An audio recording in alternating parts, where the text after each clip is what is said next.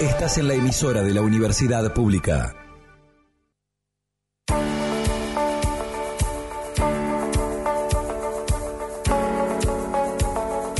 Espacio promovido por el Instituto Rodolfo Kusch, dependiente de la Universidad Nacional de Jujuy. Hoy, el licenciado Daniel González en Conversaciones del Instituto Kusch.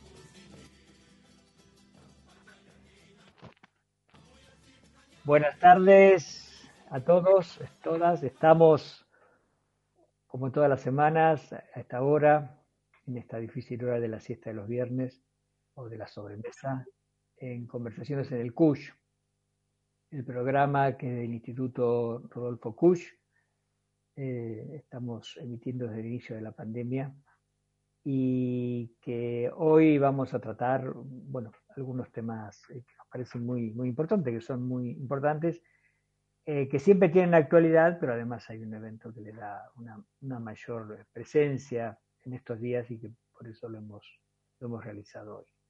Eh, hoy vamos a tener básicamente interlocutores jóvenes, gente que tiene muy buena formación, tienen experiencia y también tienen juventud. Porque vamos a tratar un tema que tiene que ver con la economía, la ecología, la comunidad, la, sociedad en general. Y mm, en estos tiempos eh, tan chatos a nivel mundial, donde vemos eh, la mediocridad de, la dirigencia mundial, eh, donde hay falta de ideas, bueno, en Roma está el Papa Francisco que impulsa debates y debates que salen mucho más allá de la iglesia, los debates estrictamente eh, eclesiales, bueno, no, no, no, este no es el ámbito, pero este es un ámbito, una propuesta que, que se generó desde, desde, Francisco, que es discutir un nuevo modelo económico, una nueva manera de, de ver entender la economía. Esto empezó el, el, año pasado, donde Francisco tuvo algunos eh, socios en esto, eh, importantes como, como economistas como Stiglitz, eh, premio Nobel, Yunus, también premio Nobel, eh, Sach, eh, dicho sea de paso, algunos de ellos judíos, musulmanes, eh, preocupados también por, mm, ante la chatura de que no hay una discusión sobre cómo avanzar en un nuevo modelo económico y ante la evidencia que estamos en, los términos del, del modelo económico actual ante una crisis, pero además hay una crisis económica, ecológica, social eh, y para algunos también cultural. Entonces, hoy contamos para hablar de estos temas eh, con cuatro jóvenes profesionales que ninguno es economista de formación. El viernes pasado tuvimos también eh, un, conversaciones en el CUSH, nos dedicamos a un tema económico, el tema de la evasión, de las guaridas fiscales, del endeudamiento externo, donde sí logramos, este, tuvimos una participación tres economistas eh, notables, nuestro decano de la Facultad de Ciencias Económicas, que es especialista en finanzas públicas, eh, Juan Valerdi, docente de la Universidad Nacional de La Plata, especialista en evasión y en guaridas fiscales, y Katiuska King, eh, que fue ministra de Política Económica de Ecuador y también docente e investigadora universitaria, que hablamos sobre este tema. Algunos de los que nos están escuchando ahora, nuestra audiencia, seguro que eh, los, ha escuchado. Bueno, hoy vamos a, reunirnos con gente que eh, bordea esta nueva mirada de la economía y ninguno tiene formación económica, aunque sí está, todos están involucrados con el tema. Les recuerdo que este programa sale por un Radio 92.9 en directo y eh, que también se puede escuchar por la web por unjurradio.com y si no por el Facebook de Unjurradio, se pone Unjurradio, Unjurradio Live y ahí está el, en el Facebook, ahí se puede escuchar y si no en el Facebook del Instituto Cush, Instituto Rodolfo Cush, todo juntito, una letra detrás de la otra, Instituto Rodolfo Cush barra live vive eh, y por ahí también se puede escuchar. Y eh, todo, como todas las semanas, pienso que también nos está retransmitiendo Radio Pirca de, Tilcara, así que también damos un saludo a la comunidad tilcareña. El Instituto Rodolfo Kusch está asentado en Tilcara. Para mm, empezar, eh, cualquiera que, eh, le interese eh, puede dejarnos mensajes, comentarios, en fin, lo que sea,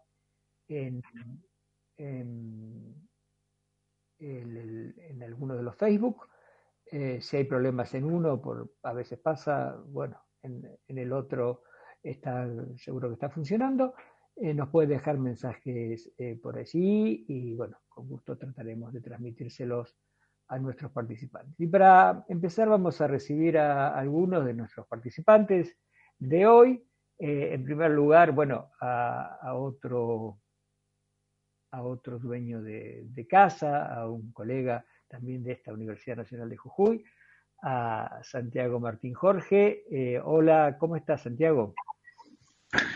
Hola Daniel, ¿cómo te va? Buenas tardes a todos y todas las oyentes y los participantes. Ah, todo tranquilo por aquí. Encantado de estar participando del programa.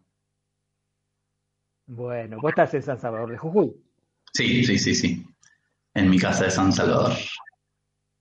Bueno, eh, eh, Santiago es docente en la Facultad de Ciencias Económicas. Eh, tenemos también a una invitada muy especial, a Evelyn Rivas.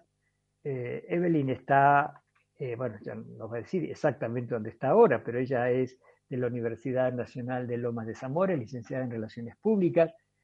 Fue la primera presidenta del Centro de Estudiantes de la Facultad de Ciencias Sociales de esa universidad y actualmente es consejera académica en, la Facultad de, Ciencias Sociales y coordinadora de la agencia que abarca graduados y estudiantes de las carreras de, de comunicación. Hola Evelyn, ¿cómo estás? Bienvenida, muchas gracias por visitarnos en Jujuy.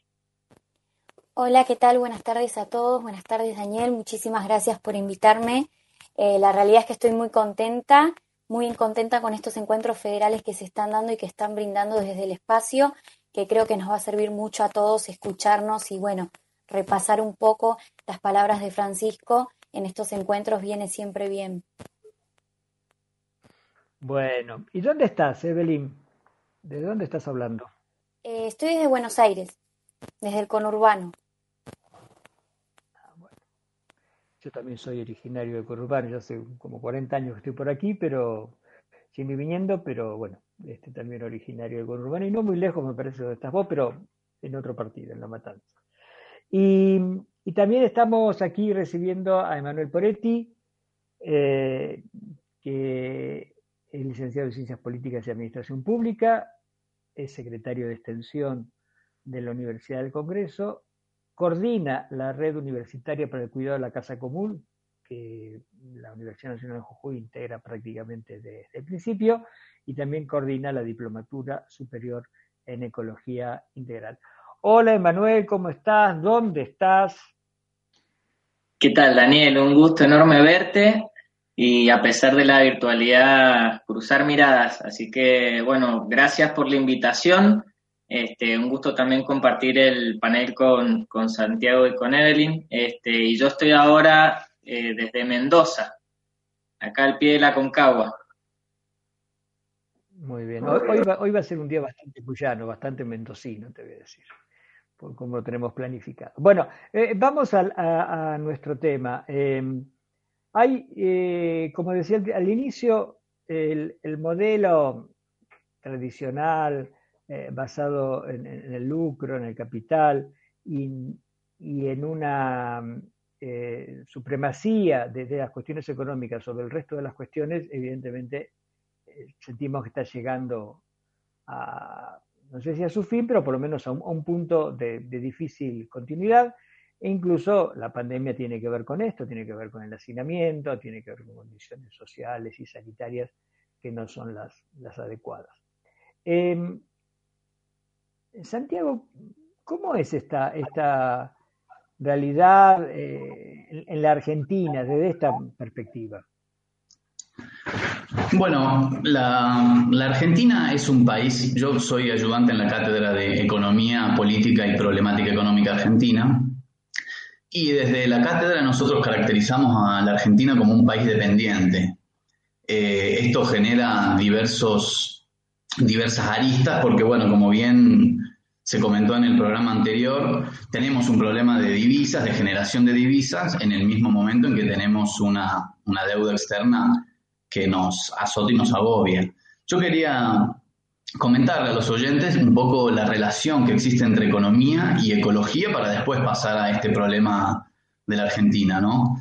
Eh, la economía, para quienes nos están escuchando, es una ciencia social e histórica que se encarga de estudiar las leyes que rigen la producción y distribución de bienes y servicios y sobre eso hay que, hay que hacer un paréntesis, tanto en producción como en distribución, porque esas dos cuestiones hacen a, la ecología y hacen a este modelo que vos estabas hablando que, está llegando a su agotamiento, digo yo. Es muy importante porque el hombre desde siempre ha, domesticado y ha transformado la naturaleza, esa es la actividad económica que, que realiza el hombre.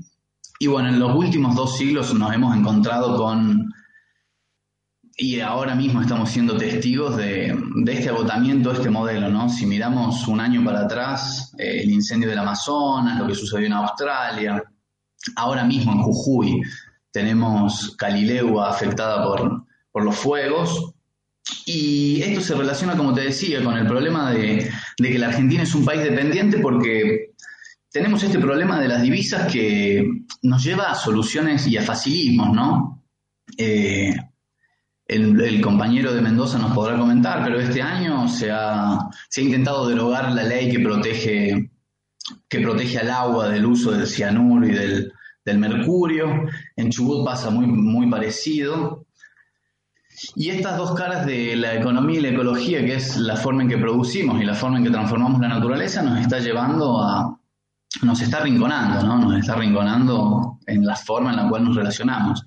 Este, esto es es un tema que la verdad que el Papa Francisco con su encíclica Laudato Si y la última, la de octubre de eh, Fratelli Tutti, eh, ha hecho una gran, un gran llamamiento, un llamamiento urgente a que replanteemos la forma en que vamos a transformar la naturaleza para, para producir bienes y servicios, ¿no? Y, ni siquiera me metí en la distribución, porque eso también es otro, es otra arista. Hay muchas universidades donde se enseña que la economía es la administración de recursos escasos y eso ya nos empieza a condicionar eh, cuando sabemos que en los últimos dos siglos la producción, más allá que estamos en un año pandémico y de recesión, la producción siempre ha ido evolucionando. Lo que pasa es que la concentración va por otro carril, ¿no? Y sobre esto, bueno, yo planteo que hay que, hay que hacerle un llamamiento urgente a la clase política, eh, que muchas veces hay un abismo entre, entre la clase política y el consenso social que se ha dado en la Argentina con respecto a, defender nuestra casa común, a defender la naturaleza. Eh, este año en Mendoza hemos visto lo que fueron las movilizaciones y también lo que recién decía de, Chubut. Así que bueno, este, el Papa hace un, en la Laudato Si hace un llamamiento al, al sometimiento de, de la política a la tecnología y a las finanzas y dejando fuera de, fuera de las decisiones a los, a los intereses sociales, ¿no? Y eso es algo que realmente, bueno, ahora le voy a hacer las palabras al compañero, que tenemos que reflexionar, tenemos que pensar para dónde vamos y cuál va a ser el próximo modelo de, de, producción. Parece una, parece una paradoja del destino que también nosotros los jujeños, los latinoamericanos, eh, recordar que cuando existía el mercantilismo, es decir, la riqueza del mundo se basaba en, en la posesión de metales preciosos, todas las riquezas salieron de aquí. Y bueno, y este nuevo modelo que se presenta de la cuarta revolución digital, donde nos estamos comunicando a través de esta tecnología, de estos aparatos, y en Jujuy estamos asentados en lo que se denomina el triángulo de litio. Bueno, y el debate es para adelante cómo vamos a cómo vamos a transformar la naturaleza o qué implicancias le vamos a dar al tema de la ecología. Yo insisto, son dos caras de la misma moneda y, tenemos que, que replantearnos todos de aquí para adelante por la situación urgente actual que nos aqueja. Gracias, Santiago. La situación es muy, muy preocupante. ¿Cómo, ¿Cómo se vive esto, Evelyn, desde el conurbano, donde está la mayor concentración de población de la Argentina? ¿Qué tal? Bueno, vuelvo.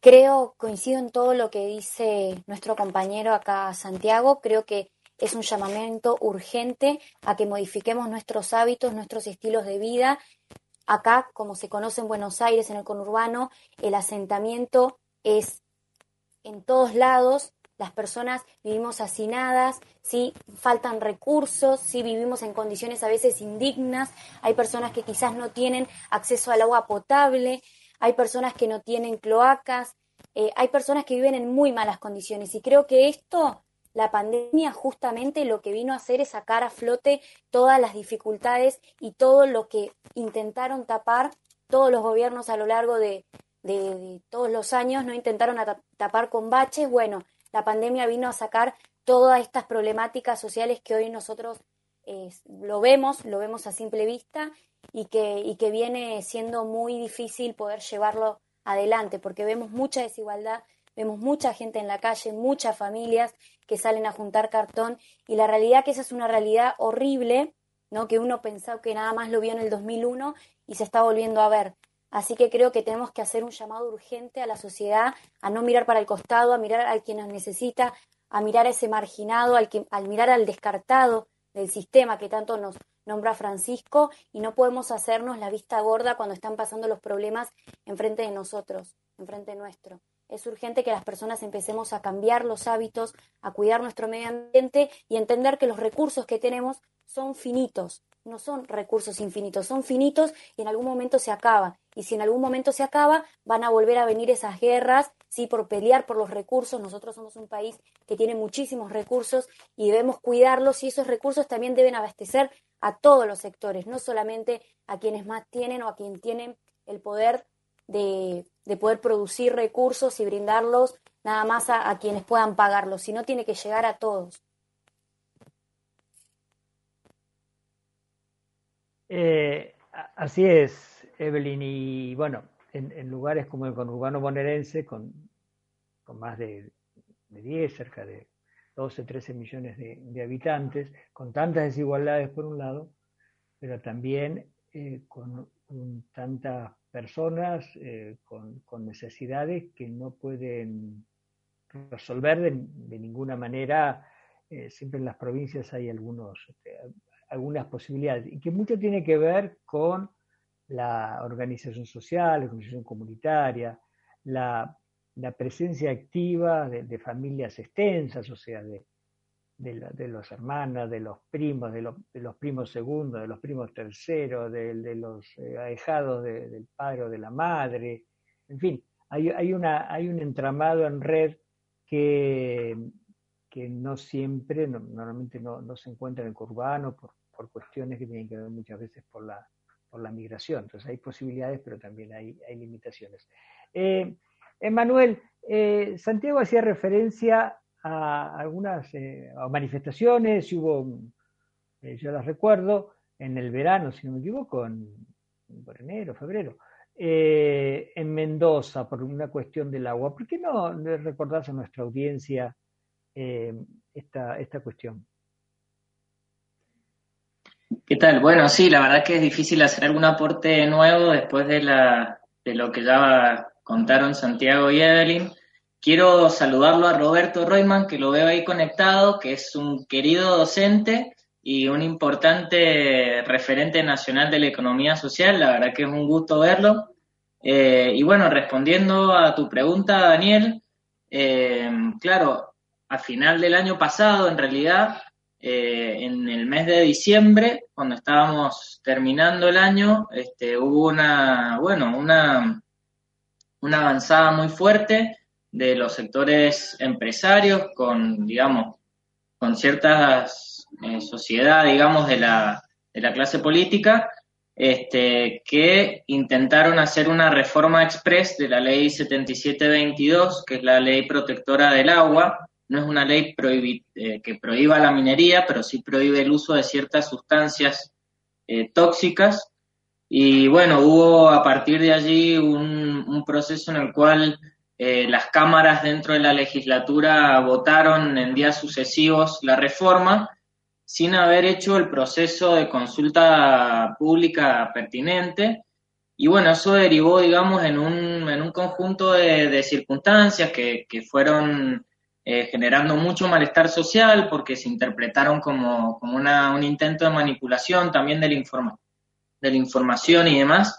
Y bueno, se volcaron a la calle grandes multitudes en todas las, digamos, en los distintos departamentos y, regiones de Mendoza, eh, con movilizaciones masivas que también eh, lamentablemente yo recuerdo haber estado allí y, en esas cosas uno cuando le pone el cuerpo no se olvida este, haber sido reprimidos por la policía, tener que perseguidos por las calles del centro de Mendoza eh, cuando nos manifestábamos pacíficamente reclamando la derogación de esta ley. Eh, y bueno, en un periodo relativamente corto, este, el gobierno tuvo que volver atrás y los legisladores eh, tuvieron que derogar la ley que habían aprobado de forma express eh, bueno, con la gente movilizada en la puerta de la legislatura y totalmente en contra de esa, de esa reforma. Eh, así que bueno, un poco ese es el proceso. Yo quería sumar una imagen a esto que es la economía de Francisco, que me ha parecido muy linda y muy ilustrativa, que es esto de, de cómo comparar, digamos, esta convocatoria que hace Francisco de reunir a los jóvenes economistas en Asís frente quizás a lo que es lo que estamos acostumbrados de los grandes gurús de las finanzas que se convocan anualmente en Davos, ¿no? Como dos imágenes muy, muy contrastantes eh, y cómo muestra eso la vocación del Papa, digamos, de poder ayudar o acompañar, este, no como protagonista, pero sí como, como líder y como motivador del proceso este, para que se generen los procesos de transformación y de la vieja economía o la economía actual, que es un sistema que mata, dice Francisco, pasar a una nueva economía.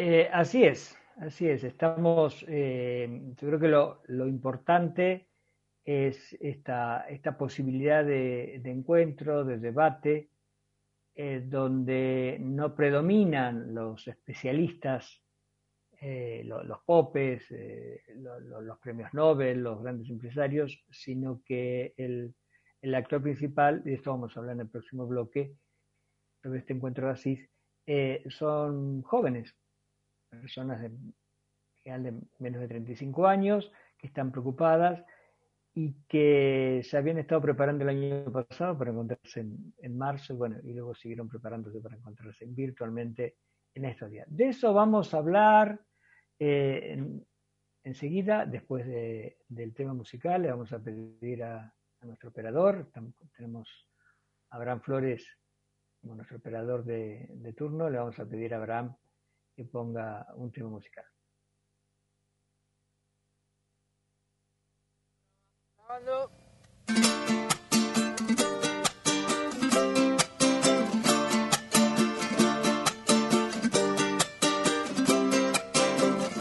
Se suma un nuevo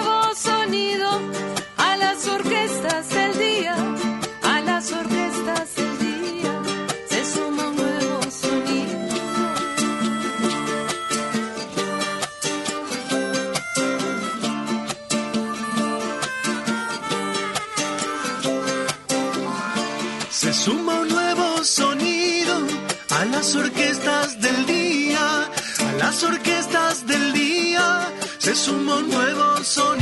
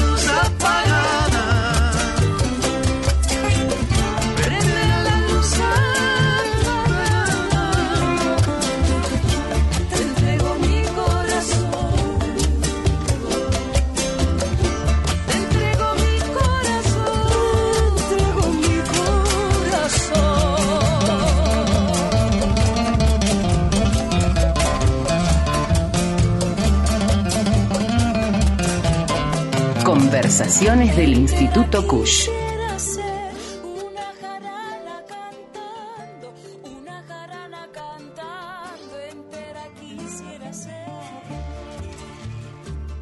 Bueno, estamos volviendo aquí ya después de este, este breve momento musical. Eh, puse este tema porque es un tema muy bello, un tema mexicano, pero me parece que lo, lo más interesante es que está eh, construido en, en una red, sobre una plataforma en la cual permite el encuentro de, músicos, de producciones independientes, eh, y permite difusión y, también permite ir cada uno haciendo su, su, negocio, ¿no es cierto? Eh, ir, ir encontrando su, su nicho de, de difusión y su nicho de presentaciones. Me parece que esto es, es interesante porque también es un ejemplo de cómo están cambiando las formas musicales y se están generando nuevas formas musicales. Eh, hace un, ratito antes de la pausa musical, Emanuel Poretti saludaba a Roberto Reumann, que estaba entrando en nuestro estudio virtual, eh, y, y Roberto es el único invitado que tiene más de 35 años en esta, en esta, en esta tarde. Eh, y mm, yo le pedí muy especialmente que, se acercara a Roberto, con quien más allá del afecto, tengo una gran admiración por él, eh, para que mm, Roberto, bueno, pueda dar también su, punto de vista. Roberto Reumann es vicedecano de la Facultad de Ciencias Políticas y Sociales de la Universidad eh, Nacional de Cuyo eh, y además eh, Roberto es el director del Centro mm, de, eh, de Estudios de la Economía Social. Hola Roberto, buenas tardes. ¿Desde dónde nos estás hablando? Saludos, Daniel. Hola, Evelyn. Emanuel, un gusto saludarte. Este, Santiago, ¿cómo estás? Y Pepe, un gusto saludarlos. Desde Mendoza, acá Eh, estamos. desde- desde la ciudad de Mendoza. Eh, eh, vos que te dedicás a, a trabajar sobre, sobre economía social, eh, nos estamos aproximando a este encuentro de, de Asís que se está desarrollando en estos días, que ahora con Pepe, que se va a integrar enseguida, nos, va a contar un poquito más. Eh, ¿qué, ¿qué, puede aportar este encuentro que ha convocado el Papa, en que están participando algunos miles de, jóvenes, con la, con la ayuda de, algunas personas muy experimentadas, eh, al debate nacional, regional, mundial sobre una, una nueva economía, diría? Muchísimo, muchísimo, porque justamente, como bien decían este, tanto la compañera Belín como como los dos compañeros recién, eh, me parece de que la, la propuesta del, del, Papa de la convocatoria CIS, que es una, una, convocatoria que se iba a hacer originariamente, como ustedes saben, en marzo y personalmente, no, en forma virtual como ha tenido que hacerse por la pandemia, eh, no hace, eh, es, una, es una invitación que él realiza a los jóvenes como diciendo, nosotros, Daniela, ahí entramos nosotros, este, no, ya hay que, hay que apostar a acá a un cambio muy, muy revolucionario, un cambio muy radical. Este cambio para que tenga, este, para que perdure, eh, tiene que estar basado y cimentado en los jóvenes. ¿no? Entonces la convocatoria es a, jóvenes que se reúnan con economistas, empresarios, eh, hacedores, líderes, o sea, porque la convocatoria que realiza el Papa no es solamente a, grandes economistas al estilo Stiglitz, digamos, o, este, o al estilo Jeffrey Sachs, ¿no? que son más profesionalmente conocidos, sino también a tipos como Pertini, por ejemplo, que es el inventor de slow food, del comer despacio, pero que a la vez ha originado una cadena en el mundo entero y sobre todo este, en, en, países en procesos de desarrollo de eh, cultivos que tengan que ver con eso, ¿no? Y tiene asociado a su proyecto alrededor de 500.000 personas.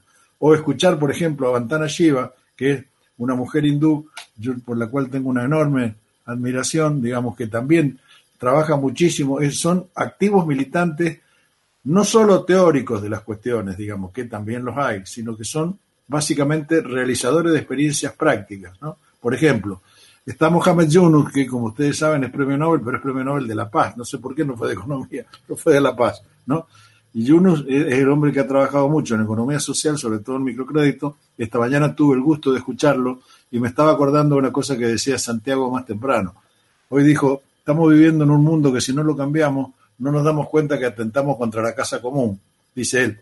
Cuando dice casa común, acuérdense que él es musulmán también, ¿no? Como estilo judío, o sea que hay, hay varios evangélicos y predominantemente cristianos, católicos, ¿no es cierto? Pero ¿qué les quiero decir? también es una convocatoria ecuménica de verdad, la que realiza el Papa en el sentido de decir, como en Fratelli Tutti, o somos todos juntos vamos a salvarnos, o acá soluciones individuales no hay. Pero decía Juno esta mañana, repito, es como si estuviese hablando del calentamiento global, dice, eh, mire, a todos nos afecta la situación mundial, a todos nos afecta la situación mundial que viene originada y hizo todo un análisis acerca de por qué venía originada en maximizar utilidad. En realidad debemos maximizar bienestar, debemos maximizar vivir mejor, no maximizar utilidades. Dice, ¿de dónde hemos sacado eso? Muy bien, ¿no? Una crítica feroz, digamos, al, al, capitalismo clásico, al capitalismo clásico. Dice, es como si estuviéramos en una gran fiesta, en una gran casa, dentro de un bosque que se está incendiando. Me pareció, me pareció muy gráfica la, la, la, la, expresión, ¿no? Y también acerca de la urgencia. Entonces, me parece que lo que va a aportar este encuentro es, eh, además, bueno, la, la, otra posibilidad, cómo se desarrollaban los paneles, ya me imagino, Pepe explicará, no explicará alguno de los compañeros, la compañera, eh, cómo está funcionando, cómo es la mecánica de funcionamiento, pero han tenido varios talleres donde han venido elaborando algunos documentos, algunas inquietudes, y en el día de hoy, y de ayer, de ayer, hoy y mañana, lo que han hecho en realidad es estar en contacto con estas grandes personas y poder formular en forma directa esas preguntas y reflexionar juntos acerca de cuestiones. Yo creo que es, eh, es, un aporte, va a ser un aporte muy grande, un aporte muy grande. Nos va a dar, Daniel, material de estudio para mucho tiempo, esto, para mucho tiempo, material para muchas discusiones, porque este, estamos en una crisis, como ustedes saben, en, materia de economía, discúlpenme la desviación profesional, pero estamos en una crisis de sentido, en una crisis epistemológica en la economía, no sabemos para qué es, digamos, ni acerca de cómo se aprende, por eso necesitamos antropólogos, vamos justo todavía, necesitamos antropólogos que nos digan de qué se trata esto de vivir juntos, de vivir los seres humanos relacionados entre sí, qué buscamos, ¿no?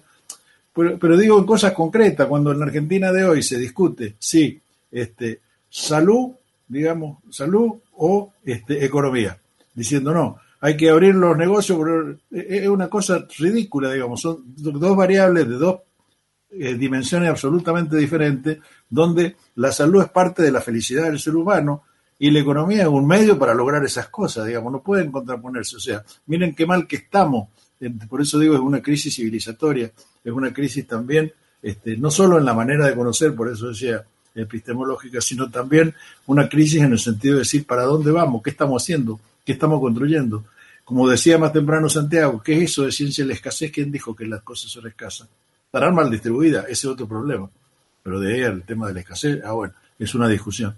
Entonces me parece que en esas cosas son las que indaga esto de la economía de Francesco. Me parece que es de los pocos líderes mundiales que tienen algo para decir y tienen jerarquía como para convocar a un diálogo amplio, ecuménico, respetuoso y donde surjan muchas inquietudes. Creo que va a ser realmente un aporte muy importante. La verdad que eh, yo tengo cifradas esperanzas y venimos trabajando con un grupo de compañeros en, en toda la Argentina tratando de aprovechar al máximo posible esta experiencia. Eh, Roberto, eh, ¿vos crees que va a tener implicancias en el ámbito regional sudamericano? Digo, no país por país, sino que puede haber un debate eh, regional sudamericano a partir de esto. Yo creo que sí, porque lo que pasa es que el debate ya está instalado. El debate ya está instalado y, vamos a poner el ejemplo del espejo mágico que fue Chile. Eh, Chile fue el modelo que nos vendieron durante 30 años como, como, el ejemplo de lo que era el desarrollo, la libertad, la democracia, el crecimiento del capitalismo. Entonces, toda una gigantesca mentira, como se ha demostrado. Nos cansamos de pelear, no hay Pepe testigo, no sé, con Emanuel también alguna vez hemos compartido, nos cansamos de, de pelear y de discutir acerca de que era una falsedad de que las familias chilenas, de cada peso que le ingresa a su hogar, 72 centavos para pagar deuda, que la educación es paga, que el agua es paga, que, las, que la salud no, más vale que la conserve porque si no te morís, no tenés el mundo tenés demasiadas alternativas. O sea, me parece que asistimos a una falta de respuesta de la democracia hacia las demandas reales de la gente. Este es el debate que también tenemos, no solo un debate en la economía, también es un debate en la forma, ¿no? que fíjense ustedes en, Chile, no, no, quiero desviar mucho de la, de, la, pregunta, pero digo, no es que se va a generar un debate, ya está el debate generado, ¿no? Ya está el debate generado. En, Chile hay como una agenda paralela entre la clase dirigente política de todos los colores, de todos los colores, y lo que la gente realmente está pretendiendo. Van por dos caminos distintos. Una cosa, se vio en la constituyente, ¿no es cierto? Si tenían que haber o no legisladores integrando parte de la constituyente que fueron, dijeron no, y tuvo la mayor cantidad de electores esta elección en Chile, porque tenían que elegir, antes no tenían que elegir, sean de derecha, de izquierda, era más o menos parecido, digamos, pero exactamente lo mismo, ¿no? Entonces me parece que esa discusión, sumada a lo que pasa en Bolivia, ¿qué, es lo que pasa en Bolivia? Que ustedes de Jujuy lo, conocen mucho mejor que nosotros por, cercanía de piel, ¿no? Este, de, donde también hay un, proceso de discusión. Miremos Perú, otro de los modelos elegidos y mostrados como, como ejemplares. Claro, tenemos el gran peso del retroceso de Brasil, el gran peso del retroceso de Brasil, pero me parece que estamos en un, en un debate, en un cambio de aire que espero que sea renovador y donde justamente este debate en torno a las ideas de para qué sirve la economía, por ejemplo, una cosa tan elemental como esa, digamos, ¿no? ¿Qué es lo que se pretende en estos encuentros de Francisco, ¿no? O es lo que venimos peleando cuando hablamos de economía social o de economía feminista, entonces, todos modelos diferentes de construcción a la economía clásica tradicional. Muchísimas gracias, Roberto. Sé que estás con el, tiempo más o menos justo. Eh, estamos haciendo, perdón, eh, perdón, te quería decir, hoy se está haciendo desde Jujuy, justamente, como ustedes lo saben perfectamente, un encuentro nacional de docentes universitarios de apoyo al gobierno nacional. Entonces estamos con los tiempos partidos. Entre eso, esta amable invitación de Daniel y Asís. sí, sí. Eh, suele ocurrir que a fin de año todo se va juntando, ¿no es cierto?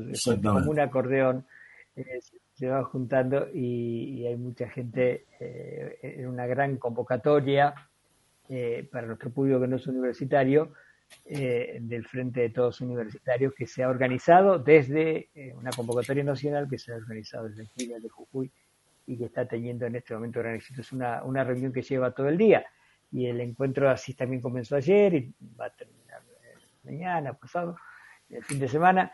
Eh, y, bueno, todo se va, se va dando. Este programa es los viernes, eso no, eso no cambia, somos reiterativos. Eh, cambiamos a veces un poquito la hora, estábamos un poco más tarde, más temprano, pero en eso, en eso nos mantenemos.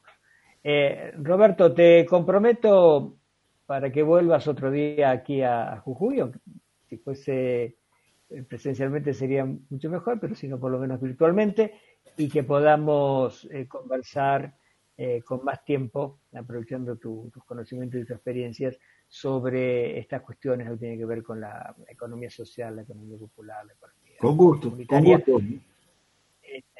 y sobre, bueno, sobre cómo puede sostener una nueva realidad sustentable y justa. Le agradezco mucho, te agradezco mucho, Daniel, y en cualquier momento lo hacemos, cuando vos quieras.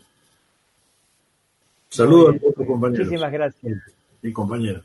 Muchísimas gracias, Roberto, vicedecano de la Facultad de Ciencias Políticas y Sociales de la Universidad Nacional eh, de Cuyo y un investigador de, muchísimos años y un militante de, de estos temas y un hacedor de estos temas. Gracias, gracias Roberto. Damos la bienvenida a alguien del equipo de Roberto, a José Pepe Perlino, eh, que también está en, Mendoza. Eh, hola, hola Pepe, ¿cómo estás? Hola, ¿cómo andan? Buenas tardes. Bueno, ¿estás hablando desde Mendoza mismo, de la ciudad? No, yo vivo en, en, el departamento de Luján de Cuyo, son más o menos 20 kilómetros hasta la ciudad de Mendoza. Sí, sí, una zona preciosa precioso. Eh, y, los viñedos que quedan generan algunos de los mejores vinos de, la Argentina. ¿no? Eh, Pepe Perlino, el José Pepe Perlino, es licenciado en Trabajo Social, eh, trabaja en una dirección de acceso a la justicia en el Ministerio Público Fiscal de la Nación y en la Universidad Nacional de Cuyo está en la Cátedra de Economía Argentina e integra el Centro de Estudios de la Economía Social que dirige Roberto Roldán, que acabamos de escuchar. Eh, Pepe, ¿por qué no nos contás un poco? Porque hemos estado hablando del, encuentro de así, de este proceso, pero en forma un poquito haciendo referencias continuas. Pero ¿por qué no nos contás cómo, cómo empezó y, tuvo como dos grandes momentos, este, hasta marzo y, después de marzo, bueno, y ahora y, estos días? ¿Por qué no nos contás un poquito cómo, se fue desarrollando este, este proceso? Bueno, primero tuvo la convocatoria de Francisco que fue una convocatoria general a jóvenes que estén interesados en pensar eh, otro sistema económico, ¿sí? que, más que alternativo, que sea alternativo, que, venga a poner al hombre y a la mujer en el centro de la escena. Y bueno, ya que postular, yo postulé eh, por mi trabajo mayormente que hago en la facultad, que es, es, la cuestión vinculada a la docencia y al trabajo de extensión que hacemos del Centro de Estudio de Economía Social. Y bueno, hacia fin del año pasado nos confirmaron los lugares. Había bueno, una serie de cuestiones administrativas ahí que completar y demás. Y inmediatamente después de eso nos empezamos a conectar vía WhatsApp, la mayoría de los chicos que, y chicas que viajábamos, eso fue medio raro porque de alguna forma todos empezamos a tener el, el teléfono de alguien que viajaba y así nos empezamos a juntar y tuvimos un par de encuentros virtuales y a, principio de este año, a, principio de febrero, si no me equivoco, hicimos una primera reunión de, jóvenes que viajábamos al encuentro de economía Francisco ahí en Capital Federal. Y ahí fue como la, la primera vez que nos vimos todos. Y ahí nos trajimos, empezamos a elaborar un documento compartido y en función de eso también pensamos en realizar actividades en las localidades y en las provincias de cada uno de nosotros. Así fue como en la Facultad de Ciencias Políticas hicimos una actividad eh, de la que participaron compañeros que también viajaban, compañeros de la Universidad de Lomas, y la, verdad que estuvo muy bueno. Bueno, después vino todo este, todo esta, este y demás, ahí nos informan que el, encuentro no va a ser en el mes de marzo, sino que va a ser en ahora, en el mes de noviembre. Y, no, no, no nos habían confirmado si iba a ser presencial o no, pero bueno, nos dicen empiecen a trabajar. Para trabajar no había que postular en 12 áreas temáticas que habían, que hay, en las cuales te separabas en función, en, en grupo, ya sea con chicos de la Argentina o con chicos de otras partes del mundo y se empezaba a trabajar sobre alguno de los temas. Yo particularmente estaba en la idea de em, trabajo y cuidado y bueno, la idea era un poco discutir eh, el futuro del trabajo, por decirlo así. Eh, Pepe, eh, lo llamaban, lo, llaman aldeas, ¿no es cierto? A estos grupos. Exacto, sí. Aldeas temáticas. Ajá aldeas temáticas. Eh, voy a leer acá la lista, si te parece. Sí, de, dale. De las otras aldeas, digamos, vos señalaste de trabajo y cuidado, está la de management y don, finanzas y humanidad, como son cosas que a veces este, se las presenta como eh, no solo diferentes o alejadas, sino antagónicas, ¿no? Finanzas y humanidad, agricultura y justicia, energía y pobreza, beneficio y vocación, políticas para la felicidad, eh, anhídrido carbónico de la desigualdad, de la, contaminación de la desigualdad, negocios y paz, la economía es la mujer, empresas en transición, vida y estilos de vida. O sea, eh, 12 grupos temáticos que hablan sobre economía, pero que no son la, manera habitual, ¿no es cierto?, de, entenderla, de, de, trabajarla.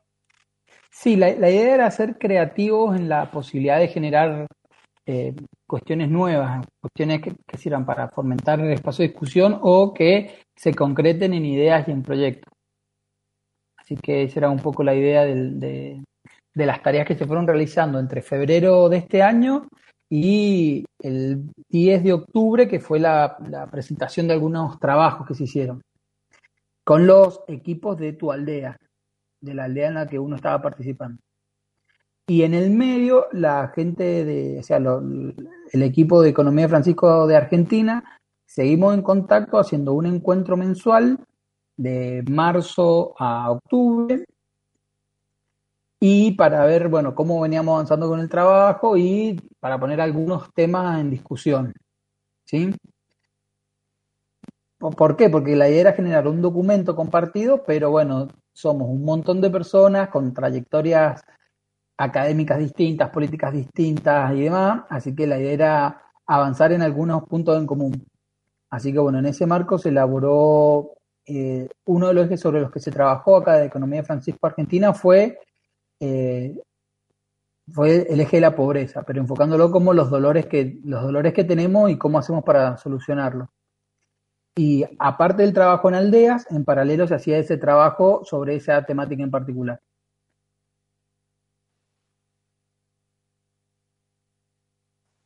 Eh, algo creo que es interesante, porque hablamos de la, de la economía de Francisco, ¿no? Y, el, término Francisco es ambiguo, ¿no? Porque, bueno, obviamente tiene que ver con, el Papa, pero también tiene que ver, el encuentro se hace en Asís, eh, si iba a ser en Asís, si de algún modo está, este, está referenciado con Asís, ¿no es cierto? Porque también tiene que ver con San Francisco de Asís, con esa perspectiva eh, que ya tiene cerca de 800 años, pero tan actual que nos presenta él de la relación entre, entre la vida social, el, ambiente, eh, la cultura, los valores, ¿no es cierto? Sí, ahí hay como un, como un juego de palabras, digámoslo así, que pues por un lado Francisco, el Papa Francisco es la figura tal vez eh, es la figura de una de las instituciones más conservadoras, pero a su vez la figura más disruptiva que tenemos hoy en la realidad. Así que en ese juego de palabras también entraba la idea de hacerlo en Asís, que era el, espacio donde efectivamente se iba a realizar, y sí vincularlo a los valores de San Francisco de Asís. ¿sí? Mucho cuestionar esta idea de, la economía desde la cuestión más tradicional, si se quiere, desde la finanza, de los bancos, para qué sirve, para, a, quién le sirven, nos sirven, no nos sirven.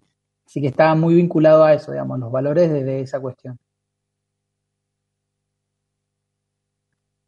Así es. Eh, eh, Evelyn, Emanuel, ustedes, Santiago, participaron, pudieron, ver algo de, este proceso de, preparación de este encuentro así que comenzó ayer, justamente, en forma virtual. por ahí contar un poco la experiencia. Yo lo he venido siguiendo estos días, la verdad que muy interesante. Ahí, como decía Roberto más temprano, hay referentes eh, muy conocidos, eh, pero es muy interesante verlos en diálogo y siendo cuestionados por los jóvenes que los rodean en cada una de las conferencias que se transmiten en vivo. Este, la verdad que eso es muy, muy, bueno, muy lindo, digamos, uno como joven lo valora mucho este, esa posibilidad del diálogo y poder discutir las cosas que a veces están dadas.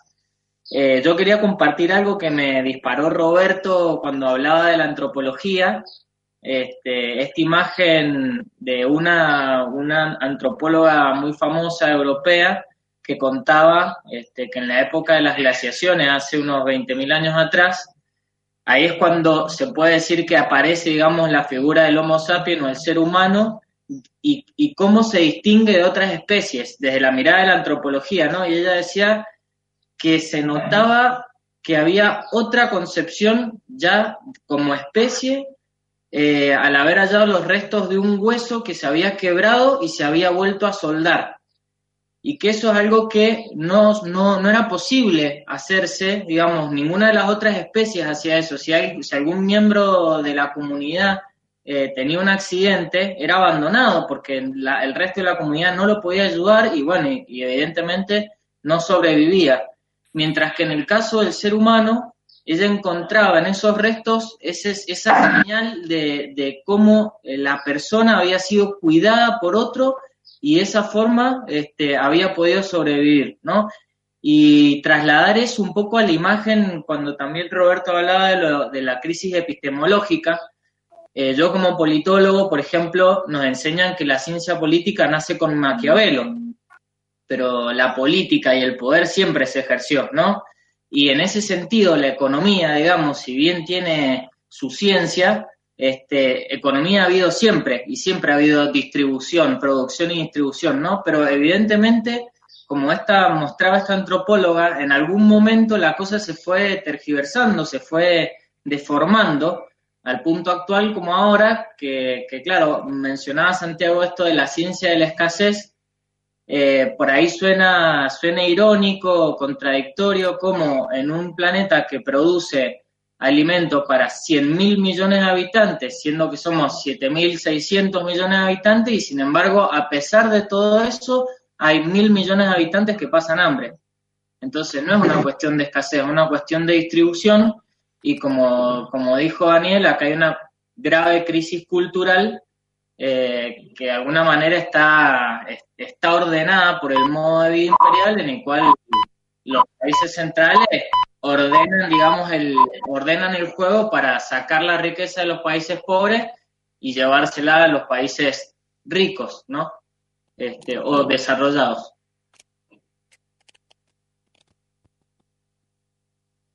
Evelyn, Santiago, ¿quieren participar ahora? Sí, me sumo, me sumo a lo que decía recién el compañero Emanuel, si no me equivoco, de que es muy enriquecedor escuchar los debates de jóvenes especialistas, tanto en economía como en otros rubros, y, hace enriquecer mucho a uno que, que está quizás empezando a tomar conciencia y todo el tiempo ve todas estas grandes brechas, estas grandes desigualdades que cada vez se hacen más visibles. Eh, nosotros eh, con, en la organización donde participo como militante, que es el Frente Estudiantil Popular, hemos realizado un camino así antes de la pandemia, donde en la Universidad de Lomas se invitó a que participara Alcide Argumedo, Humberto Podetti, donde estuvo también Virginia Sanghetti, y, bueno, estuvieron explicando muchísimo justamente eh, lo que viene a decirnos el Papa con la Dudato Si, con el tema de los recursos, con todo lo que los jóvenes quizás estamos viendo, pero no somos conscientes. ¿sí? La idea es poder concientizar a todos los jóvenes de que si esto no lo hacemos ahora, en 50 años no sabemos, ni siquiera ya decimos 100 años o más, sino en 50 años no sabemos con qué nos podemos encontrar y qué podemos dejar en las futuras generaciones. Nosotros tenemos un país donde están predominando los jóvenes que no tienen empleo, donde están predominando muchos niños que están sufriendo eh, por hambre y como decía recién el compañero, es ilógico pensar que en una tierra donde se produce muchísimo no alcance un poco de comida para el otro, para el que está excluido. Y obviamente también teniendo en cuenta siempre, ¿no? Escuchando a los, a los grandes. ¿Por qué digo escuchando a los grandes? Porque uno no puede pensarse como un joven que, bueno, venimos a revolucionar con nuestro cambio, nuestro pensamiento, no, tenemos que tener en cuenta la historia, ¿no? Quienes ya pasaron por, por estas etapas, qué es lo que hicieron y nosotros desde ahí poder construir algo mejor sin olvidar eh, todo lo que ya sucedió antes. Creo que ahora es un momento donde nosotros tenemos que repensar, no destruir todo, sino empezar a construir, como dice el Papa en Fratelli Tutti, no de construir, sino construir en base a todo lo que nosotros venimos llevando de historia y obviamente poder hacerlo en comunidad, en fraternidad, en fraternidad y amistad social. Cuando habla de fraternidad, habla de que si hay un solo excluido en el mundo, no podemos lograr esa fraternidad. Y creo que es importante entender este pensamiento, ¿no? Mientras haya alguien que esté en la calle o mientras haya alguien que no tenga un pedazo de tierra, mientras haya alguien que no tenga comida, no vamos a poder estar en fraternidad social. Muchísimas gracias, Evelyn. Eh, un poco para nuestro público, la, definición más habitual que hay de economía, que es una, es una ciencia de la escasez, o sea que hay escasez de, recursos, entonces, bueno, hay que administrar esta escasez y obviamente eh, va a haber disputas, problemas, en fin. Eh, sin embargo, como decía Manuel hace un ratito, esa ese hueso humano que había tenido una, quebradura y que se había curado, eh, implicaba que eh, esa persona vivía en una comunidad, una comunidad que ante un problema de uno de sus miembros, eh, se ponía a, cuidarlo, a alimentarlo, a, protegerlo, a abrigarlo, hasta que solucionaba este problema, este traumatismo. Eh, eso que hoy nos parece bastante normal, no era tan, no, no, no, no, es, normal, es, muy difícil que eso se pueda eh, concretar eh, en otros mamíferos, por ejemplo, ¿no es cierto? Bastante, cuidado durante mucho tiempo. También sin duda que habría conocimientos, diríamos, medicinales, terapéuticos, para, para poder este, encarar el, la curación. Eh, hace muchos años, ya o 40, por lo menos, eh, un, gran antropólogo norteamericano llamado Marshall Salis eh, publicó un, gran libro, un libro que ya es un clásico, ¿no? o sea que tiene actualidad, que se llama La economía de la edad de piedra.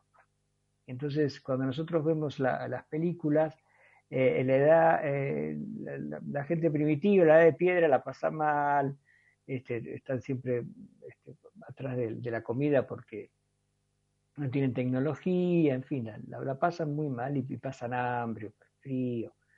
Y, Marshall Stanley, que se dedicó a, estudiar el tema, descubrió, vio que era una economía de la abundancia. La gente en general, salvo algunos periodos este, y situaciones, pero en general eh, lo que sobraban eran los, recursos, eh, la gente dedicaba el tiempo exacto para satisfacer las necesidades y el resto del tiempo se dedicaba a, conversar, a cantar, a, dormir, a dormir la siesta, a tomar sol, a, bañarse, en fin, a, jugar, este, este, a, tener buenas relaciones este, con, sus compañeros compañeras, en fin, eh, se dedicaba a lo que todos nos gustaría tener, ¿no es cierto? Dedicarnos un, unas pocas horas por día al trabajo y el resto poder disfrutarlo, o sea, un, ocio creativo y no, y no vivido como, una, como un error, ¿no es cierto? Bueno, esto, esto nos enseñó a los antropólogos este, cómo es la, economía de estas sociedades llamadas primitivas y que, bueno, la civilización empezó a, complicar porque, claro, aparece una complejidad y aparecen los temas de distribución, en fin, aparecen otras cuestiones vamos a necesitar una, una sin duda también una revisión de, la, de, nuestra, de nuestra cultura. Los invito, hablando de cultura, a escuchar eh, un tema musical, un tema musical de una gran eh, creadora e intérprete peruana que nos habla justamente sobre eh, una actividad tan humana eh, que tiene que ver eh, con, con- con el cuidado de la tierra y de nosotros. Por favor, si nuestro operador Abraham puede poner el tema El surco de Chabuca Granda, de ahí por Chabuca Granda.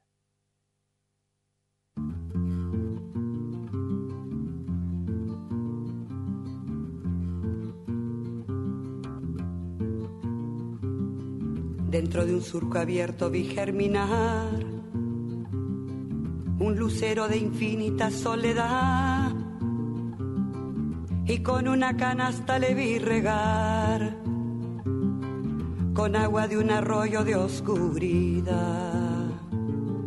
Amalaya la siembra se echó a perder y el agua del arroyo se echó a correr. Al lucero le gusta la claridad y al agua del arroyo la libertad. No dio fruto el lucero, se fue a alumbrar y el agua del arroyo le fue a cuidar.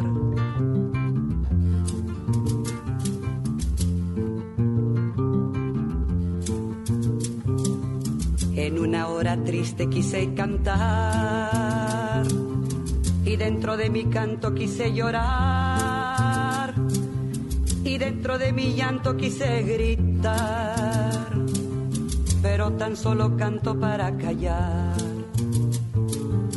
Amalaya la hora en que fui a cantar, Amalaya la hora en que fui a llorar.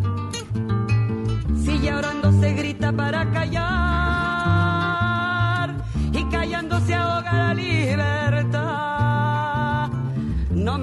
la hora de clarinar. Amalaya la hora en que fui a cantar.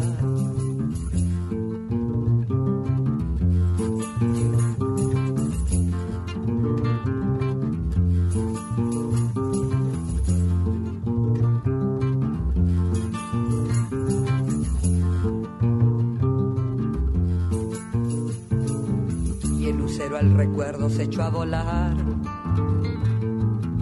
la luz de su incendio se dejó atrás.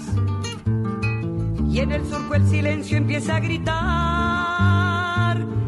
Y su vaso sediento no llega al mar. Así se fue el lucero a su soledad.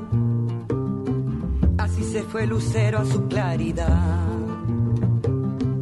Amalaya la hora en que fui a cantar, Amalaya la hora en que fui a gritar, Amalaya la hora en que fui a llorar, no me llegó la hora de clarinar, Amalaya la hora en que fui a cantar, no me llegó la hora de clarinar, de clarinar, de clarinar.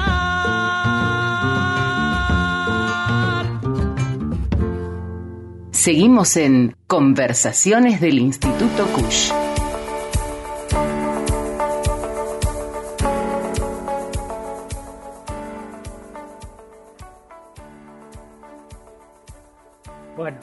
Estamos aquí volviendo ya en el último tramo de nuestro programa. Eh, un programa que más allá de lo que dije al, inicio, porque siempre lo hacemos así, eh, esta vez ha tenido problemas de difusión por la web, eh, porque bueno, hay, una caída de, internet desde, desde el lugar donde se hacen las conexiones con la web. De todos modos, está grabando y por lo tanto luego lo subiremos como podcast para poder escucharlo tanto en, en- Facebook, eh, Spotify y en otras, y en otras redes. Así que, bueno, esto es una, son las cosas que no, que pasan en estas, en estas épocas y en, todas las familias. En la nuestra también de un Radio. Eh, eh, Santiago, eh, aquí en Jujuy, ¿cómo, cómo, ves que puede funcionar esta, esta propuesta? Eh, Jujuy que, que tiene tantos problemas, pero también tiene tanta cultura y tanta organización social, tanto de la, de la ancestral como expresiones eh, actuales, ¿no? Bueno, eh, Jujuy, sí, hoy tenemos problemas estructurales en Jujuy, pero también podemos pensar en soluciones. Una de las principales soluciones que desde la cátedra lo trabajamos y lo proponemos es que, bueno, en Jujuy seis empresas, tres de ellas transnacionales, poseen el 50% de la tierra. En Jujuy tenemos eh, aproximadamente 200.000 hectáreas aptas para, para, la producción que hoy las tenemos improductivas, las tenemos ociosas, sin, sin trabajar. Eh, parece mentira, ¿no? Que es una solución del siglo XIX, pero hoy sigue estando vigente. Sobre todo si queremos cambiar este modelo de, producción. Yo creo que eh, trabajar la, tierra improductiva, tanto de Jujuy como de la Argentina, para que familias enteras se dediquen a lo agrícola, a la producción de alimentos orgánicos, sin transgénicos, es una, es una salida urgente que nosotros tendríamos que llevar a cabo. Y luego ponernos a pensar en nuestras posibilidades de industrialización. Eh, hay que, hay que, esa es la conformación del modelo agroexportador de la Argentina, que bueno, que tanto se discute. Y en Jujuy, hoy mismo con el tema del litio, con el tema de nuestros recursos, eh, con impulsar eh, el alimento ancestral, como bien vos decías, Jujuy tiene posibilidades de producir quinoa, que es un producto muy, muy requerido en el mundo, que que en Jujuy se producía aquí no hace más de, no sé, 500, 600 años, y hoy lo, hoy lo tenemos un poco, un poco olvidado. El INTA tiene muchos programas sobre eso. Creo que, creo que volver a, producir alimento de calidad y que los trabajadores trabajen la tierra siempre es una solución. Hablaba mucho de la economía social y eso también es una salida urgente para, bueno, para evitar todos estos problemas de distribución y todo lo que veníamos hablando sobre la economía, eh, fomentar la economía social a través de las cooperativas y de las diversas formas solidarias en las cuales los hombres se unen para trabajar y para distribuir equitativamente el producto del trabajo, es, algo urgente y fundamental que tenemos que emprender. Eh, me parece que por ahí viene, por ahí vienen las soluciones, ¿no?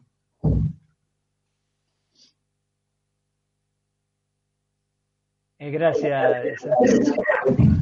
Eh, eh, Emanuel, ahora vamos a ir para, para Mendoza un momento, este, con Emanuel y con, y con Pepe. Em, Emanuel, vos que trabajás más bien los temas ecológicos, que tenés responsabilidades ahí en, en áreas académicas ligadas a la ecología, a la formación, a la cooperación, que tienen que ver con, con la ecología desde esta perspectiva integral, ¿no es cierto?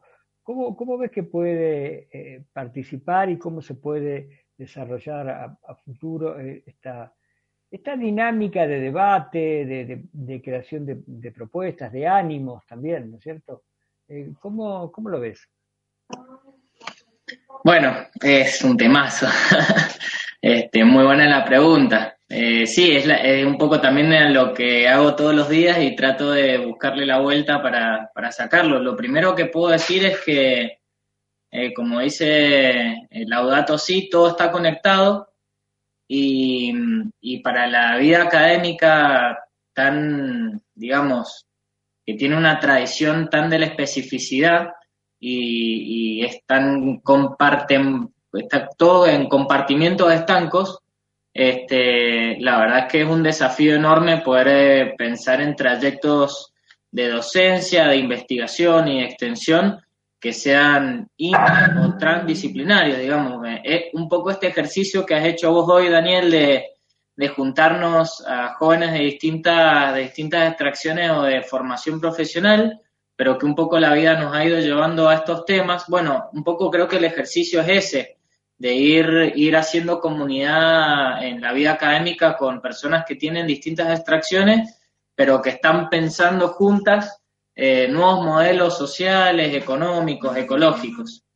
Eh, porque bueno, lo eco, lo eco económico, ecológico, este, viene de casa, de la casa común, ¿no? Y hacen falta soluciones eh, pensadas colectivamente para poder llegar a, a, a buen puerto este, sino un poco como se ha escuchado mucho en este tiempo, la normalidad, entre comillas, de la prepandemia era un tobogán hacia el desastre y, quizás ahora tenemos la oportunidad, digamos, de poder pensar eh, nuevos modelos que no nos lleven de, vuelta a eso que nos, que nos iba a terminar destruyendo como planeta, como humanidad, este, y diseñar nuevas estrategias económicas, políticas eh, y ecológicas que, que, permitan otro modelo de vida, otro estilo de vida y otro modo de vida eh, que sea capaz de futuro, que sea capaz de trascender, ¿no? Este, esta, esta generación. Así que, así que bueno, eso, la verdad es que es difícil y bueno, tiene también,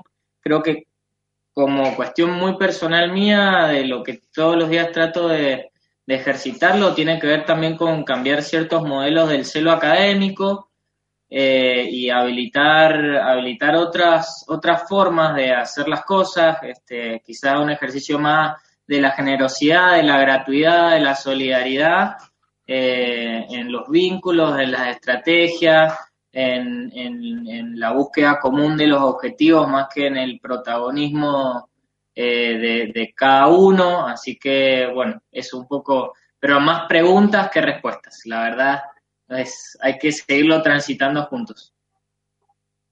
Bueno, trabajar las preguntas, ¿no es cierto? Ponernos de acuerdo en cuáles son las preguntas, de qué estamos hablando y hacia, hacia dónde vamos, ¿no? Hacia dónde vamos.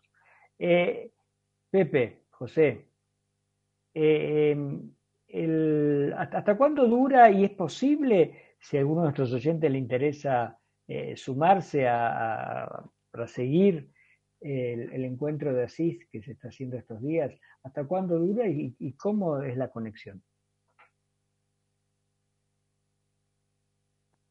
Mira, el encuentro eh, finaliza mañana, pero mm, las personas que lo quieran ver lo pueden seguir por streaming, está, es abierto, se meten, lo pueden buscar por, la, por las redes sociales, en YouTube, eh, Francesco Economy, está en inglés, y si no, lo ponen en Google, francescoeconomy.org, y ahí tienen todos los links de acceso a todas las charlas. Eh, Muchas de ellas tienen traducción simultánea en distintos idiomas, así que es como está muy, es muy, está muy práctico para poder hacerlo.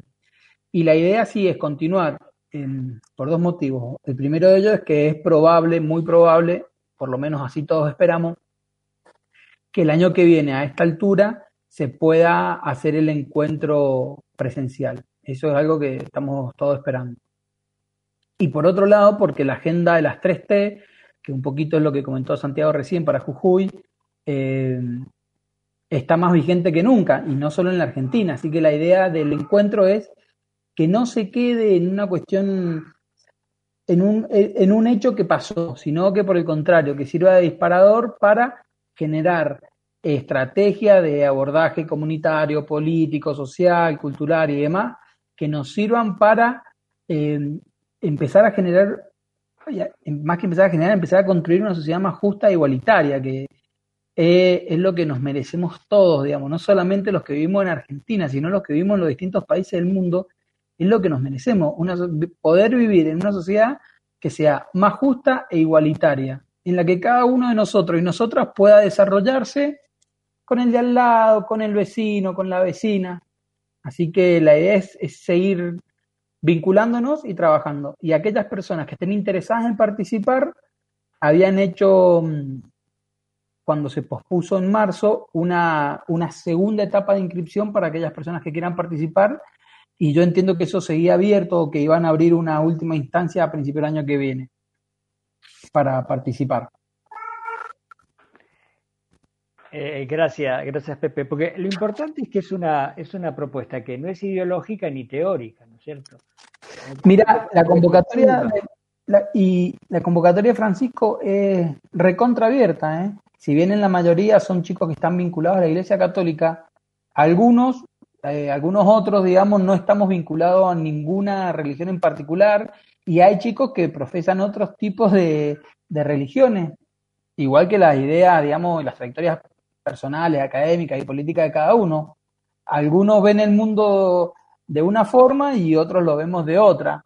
Lo importante es que entre los, la distinta manera de ver el mundo, entendamos que así como vamos, no vamos bien y no vamos a ningún lado. Así que tenemos que trabajar, y sobre todo los jóvenes, digamos, no nos